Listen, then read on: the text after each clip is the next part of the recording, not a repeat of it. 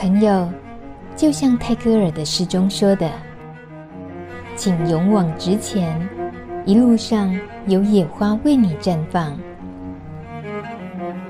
路德之音就在你身旁。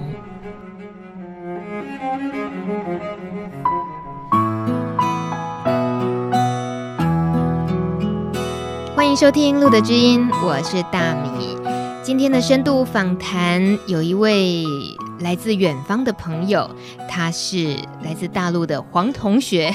我不知道用黄同学这样称呼，呃，大家会不会觉得呃？黄同学，全世界有多少黄同学啊？不不不，来自大陆的黄同学真的就这么一位，太稀有了。因为他年纪轻轻，但是他已经走过很多大陆的，像是河南的爱滋村，还有云林，然后这阵子来台湾也观摩了很多台湾艾滋领域的一些机构，做了很多交流，也跟台湾的帕斯提朋友们有过一些互动，一些讲座的分享，大家都听到了他。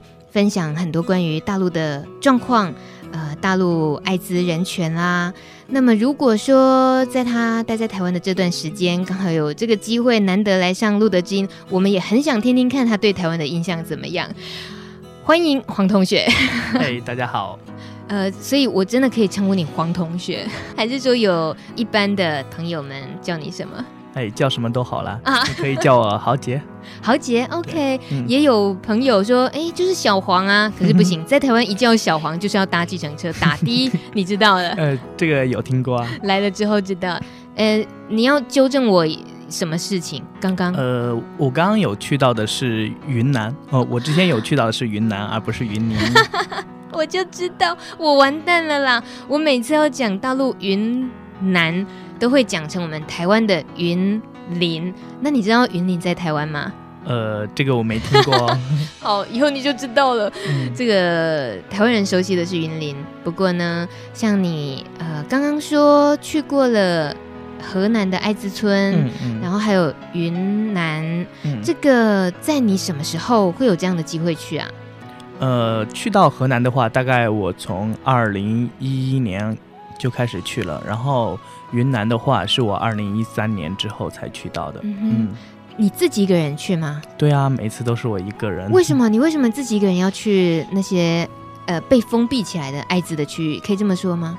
呃，其实也不算是被封闭起起来，就是只是思想上被封闭起来啊。愿闻其详，思想上被封闭起来的意思。嗯，嗯，呃，就是大家可能都认为那一个是艾滋村，然后。不敢靠近那边，或者是提到那个村庄就会联想到艾滋，嗯、但是并不是说有一堵墙啊，或者说有一个呃网状的东西把它给拦起来啊。这个我有印象哦，有一部电影，嗯、呃，章子怡跟跟谁？郭富城。演的叫做《最爱》是吧？哎哎，我有看过，你有印象？对，它也是指一个村落，嗯、那都收容艾滋感染者。嗯，但是它也不是怎么样的一堵墙，但确实对大家来讲，就是，是一堵心墙啊，嗯、是一堵心墙。可是话说回来，你。我可以冒昧的请教您今年贵庚？哦，我今年二十四了，才二十四岁。你三四年前就开始关注艾滋的议题，嗯、那你也还是学生啊？对啊。为什么会想要走进这个艾滋的领域去探究呢？嗯，我最早接触艾滋公益的时候，大概是我高三的时候。嗯，然后因为我自己也是同志嘛，所以就比较关注艾滋的话题。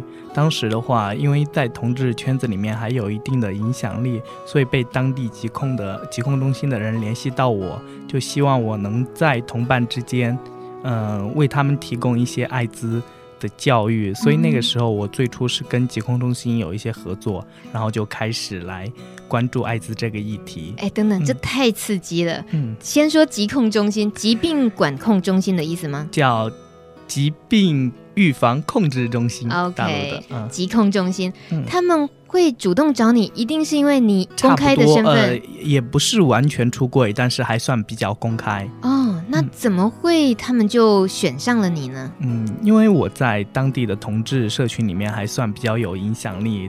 哇哦，我想知道为什么 要怎么样是成为了。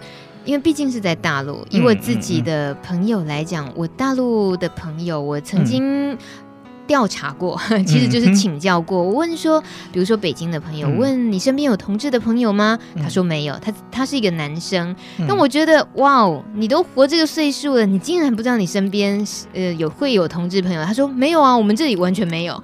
我觉得这就是也是某程度的嗯封封闭吧，就是。嗯，同志也不太会很显露出来的，所以你你所在的地方是哪里？我所在的话是在湖北的一个小县城里面。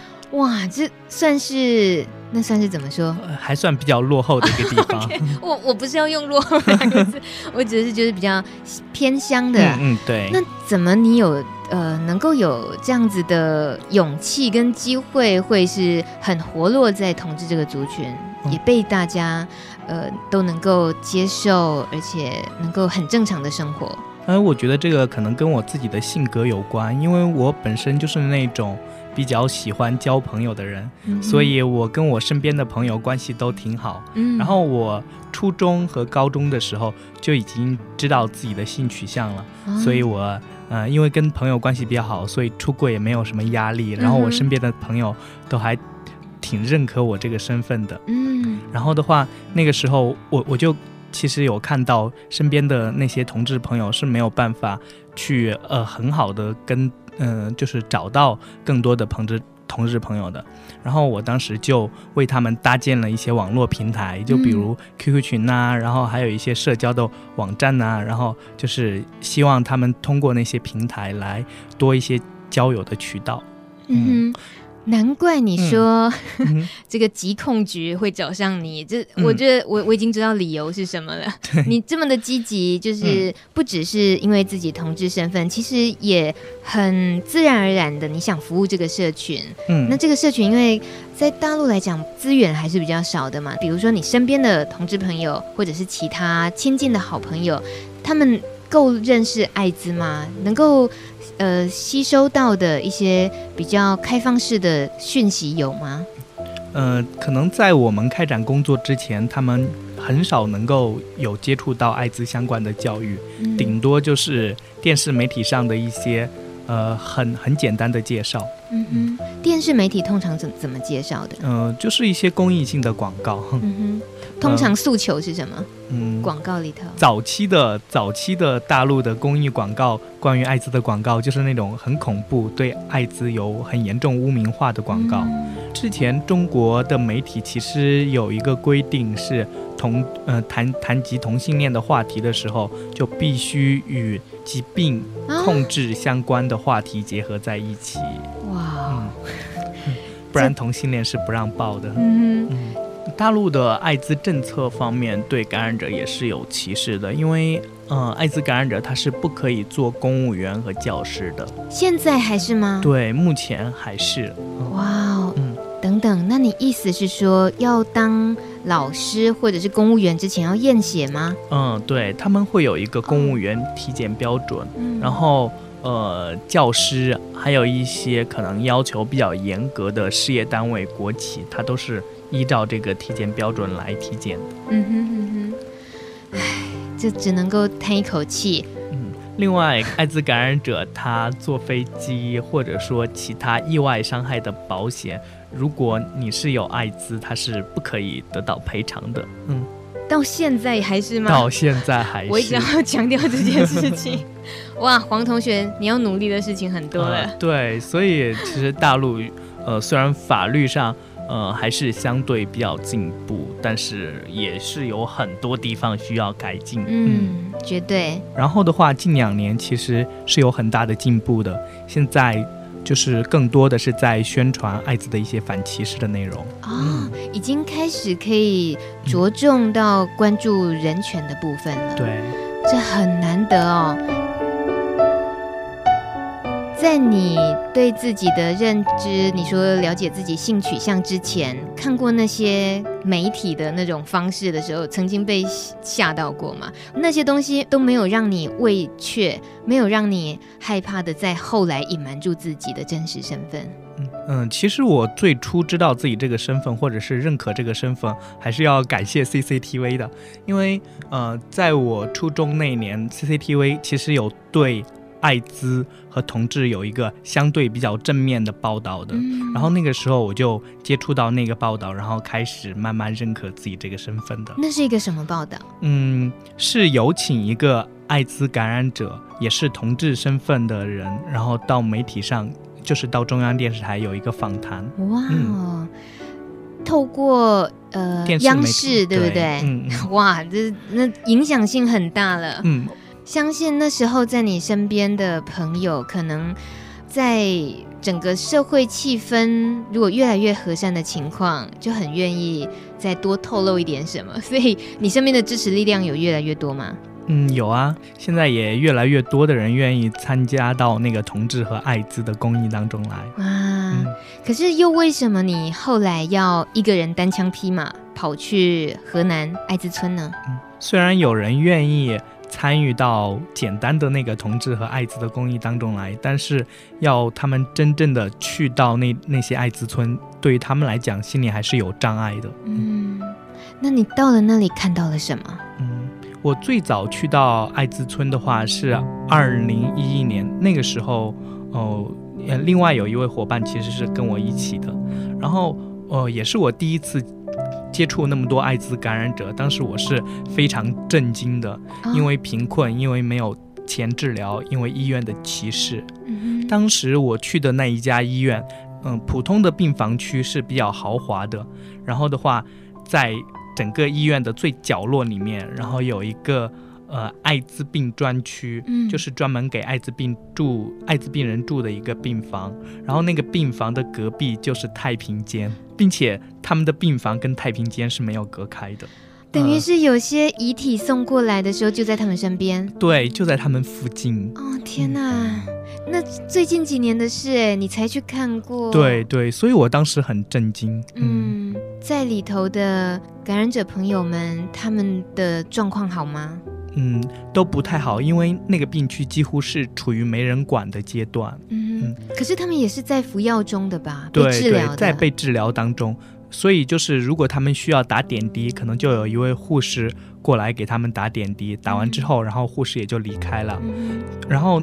普通的病房可能就会有护士专门来看护他们，嗯，嗯，可是等于看护的这个部分，可能连感染者自己的家人也都不见得会陪在身边了。嗯、对对对，都是感染者自己，呃，就是之间在互助。嗯、可能那个身体状况稍微好一点的感染者，他就帮忙，可能呃帮忙身边那些，嗯、呃比较严重的感染者，嗯、并且他们甚至学会了自己打点滴、自己拔针。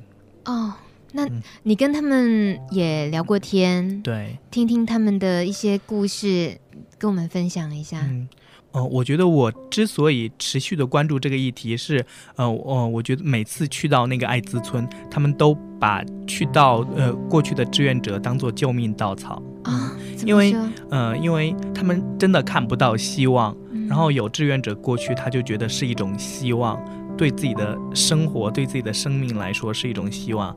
然后他们就会尽自己的最大的努力去抓住这一根救命稻草。嗯，为什么志愿者去能够提供什么，让他们觉得这么有希望？呃，其实我们去的话，并不一定能够帮助他太多，但是最起码我们去的时候，医院不会对他们太糟糕，哦、因为外面有人过来，有人，呃，有人来看医院，呃，就是有人来监督医院。嗯。嗯所以你的身份也是得要被允许了才能去的喽，不是一般人想探病探望就能去的吗？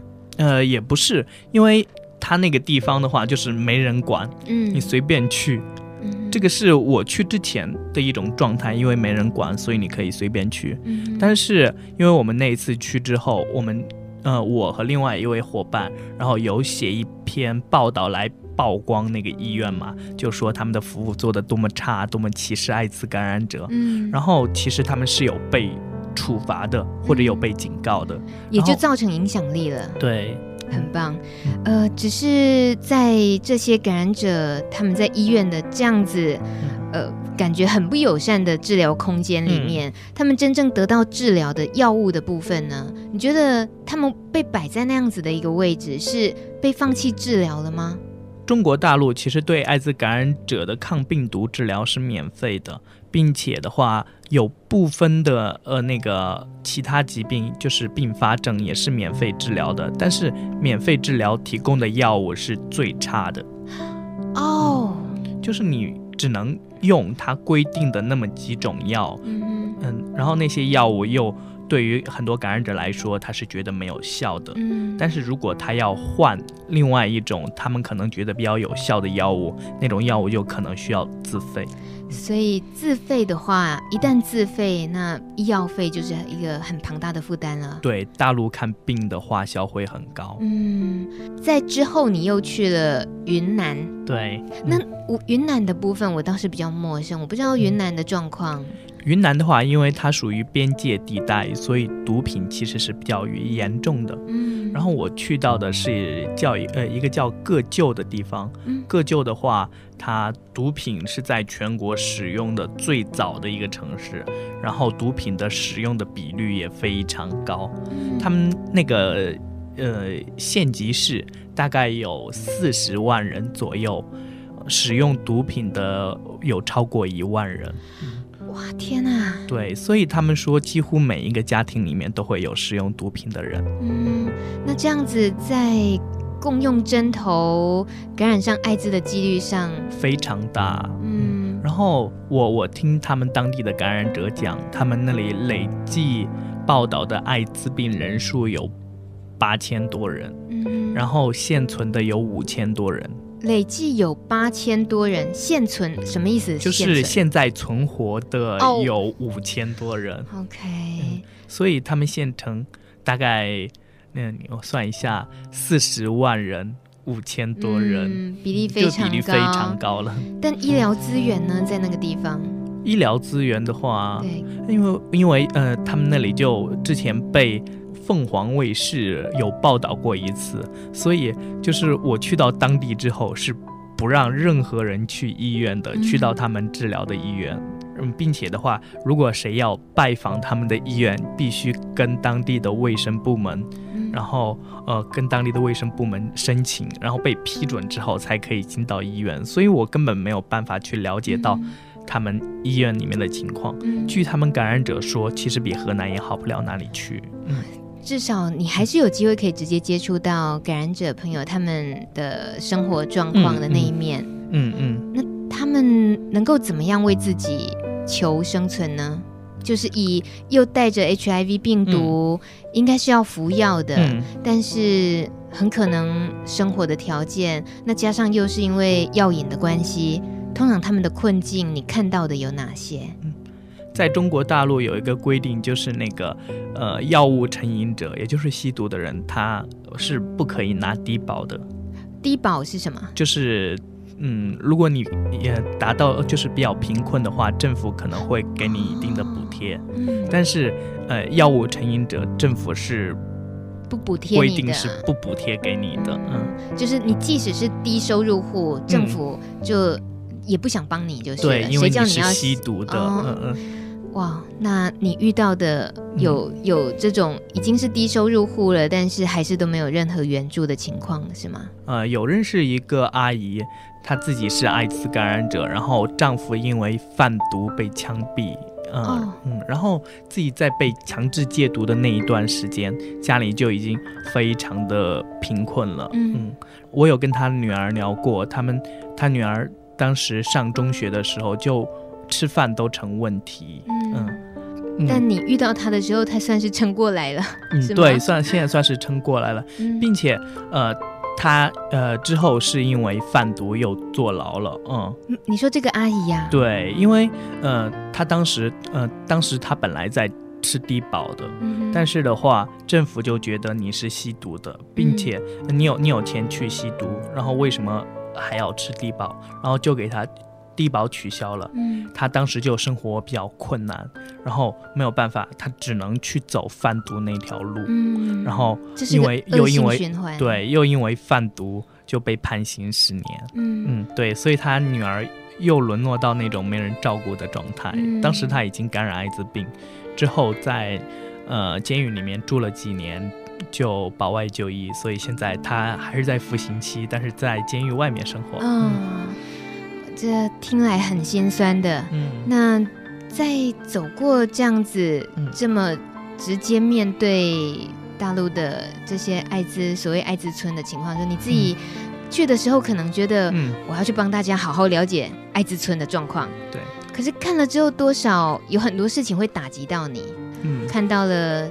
政府的资源、哦、社会的现况，觉得很缺乏什么的，有没有让你很灰心呢、啊？嗯嗯，对，会不会打击到你原本对这一件事情要投入的热情？呃，开始的时候我就是可能会对一些个案进行一些援助，但是之后我发现个人的力量真的太小了，啊、要帮助那么多人，只能依靠大众的力量，嗯、还有政府的政策。嗯单靠个人或者民间团体的援助，没有办法帮忙这么多感染者解决根本的问题。嗯，嗯，所以我希望中国政府还是能够在感染者艾滋病这一部分多一些投入。嗯嗯，而且你也就开始，是不是很积极的想要让自己更能够有一些影响力一点，在你生活、就学也好，这社群里，就好像你这一次来到台湾。嗯在台湾也关注一下艾滋社群，一些台湾艾滋的政策，这这也是在你计划里面的吗？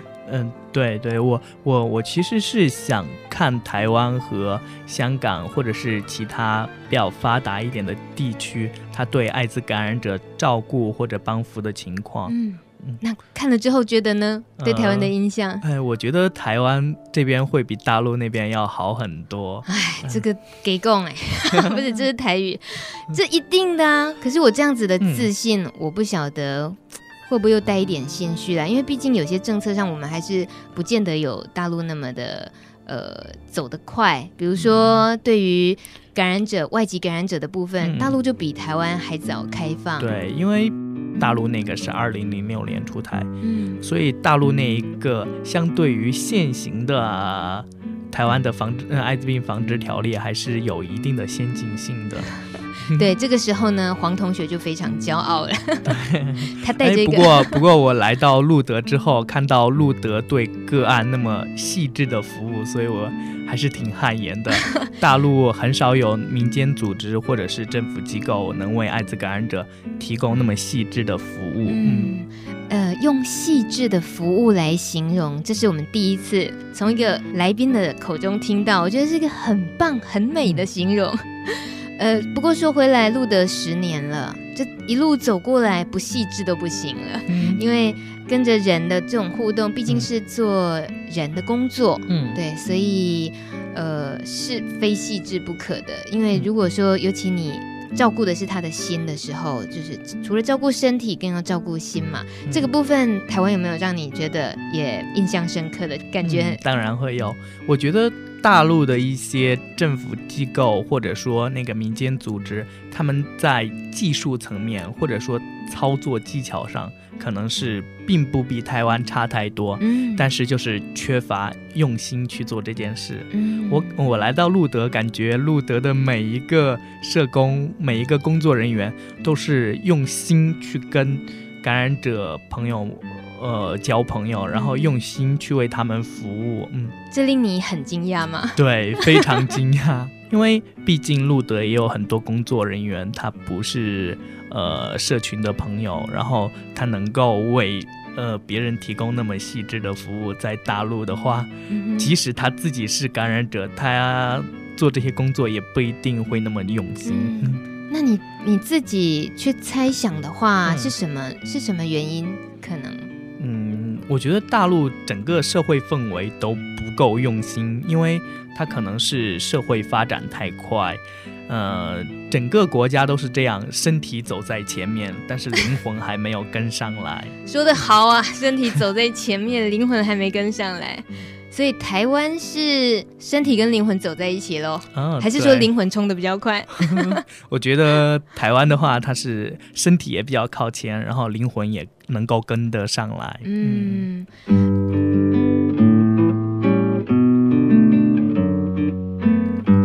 你走过两岸三地，那台湾算是这次旅行里面的最后一站吗？呃，肯定不是啊！哦，我我肯定希望有机会能够去到更多的地方，看他们对艾滋社群是怎么做服务的，嗯，然后把更多的经验带回给大陆。嗯，所以你做的方式，我觉得很值得台湾的朋友，尤其年轻朋友们参考，因为这种很积极的，而且就是身体力行，甚至于是走出去去看，把看到的东西带回来。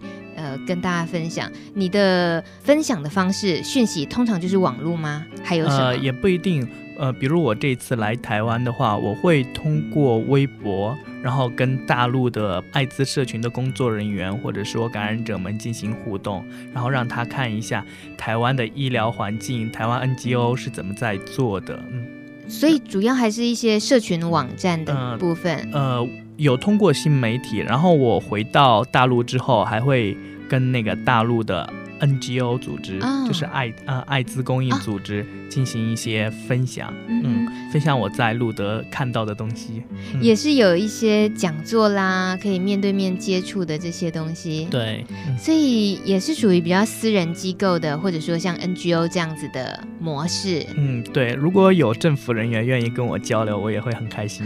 你怎么能够决定就这样单枪匹马做这些事？你而且还没有打倒你，为什么？呃，我觉得呃，随着社会的发展，我不会再。是一个人在做，怎么说？嗯，因为现在已经有越来越多的志愿者，他想要参与到这个领域当中来。嗯，什么激发了他们？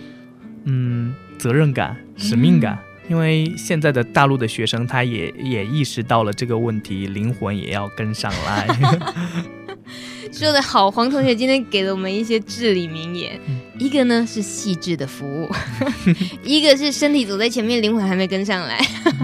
我有时候真的很欣赏，呃，大陆一些表达的方式很精准，那有时候也是很犀利的。嗯，那文字的表达也都蛮丰富的。嗯、但是相对于你来呃台湾跟我们互动了的这些日子，嗯，也说一下吧，给你印象深刻的事情呢，特别开心的事啊。特别开心的事就是走在台湾的大街上，无论在哪里都可以找到人跟你聊天。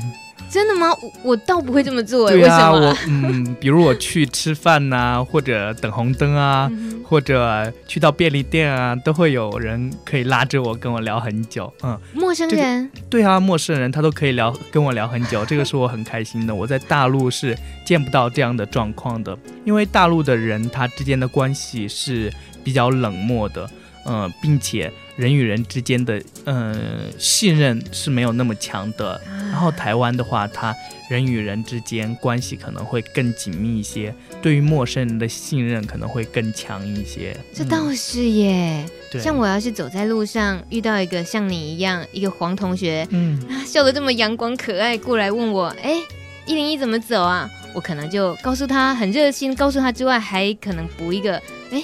不然我带你去好了，对啊、反正我也往那个方向去。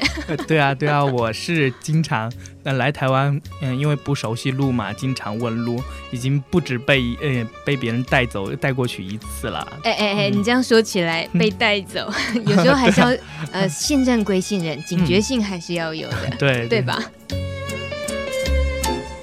这次停留在台湾十来天的时间，嗯。可能也要接近尾声喽。对，最舍不得什么？呃，最舍不得嗯，路德。哎，哦，跟路德的互动最多，对不对？嗯嗯。呃，我我希望把路德的服务理念还有帕斯提理念都带回给大陆。大陆也会说帕斯提吗？呃，不会。但是呃，我来台湾听到帕斯提这个名词，其实我挺震撼的，嗯、也也也不能说震撼，就是挺开心的。嗯，因为嗯。因为它是一个正向的词，对，呃，因为我我感觉到路德是呃为那个感染者社群考虑，已经到了无微不至的程度了，就是呃一个称呼上或者说呃很细微的一个东西，路德都可以考虑到。嗯，这倒是，这我们一再从黄同学的身上、嗯、印证这件事情。可是或许路德已经走了十来年，嗯、没有特别去觉得自己多做了、刻意经营了这些什么，因为那是很自然而然跟人的相处、跟社群的互动之后，越来越建立出来的东西。所以。呃，有一天我们去大陆找黄同学的时候，呵呵，我们也很期待，也看到一个友善的环境，嗯，那友善的社群，它就可以慢慢慢慢拓展出去。嗯、你也很期待的，对，非常期待。谢谢你今天来陪我们，跟我们聊了一集路的知音，以后在空中都可以听到你的声音了。嗯、谢谢，谢谢，拜拜，拜拜。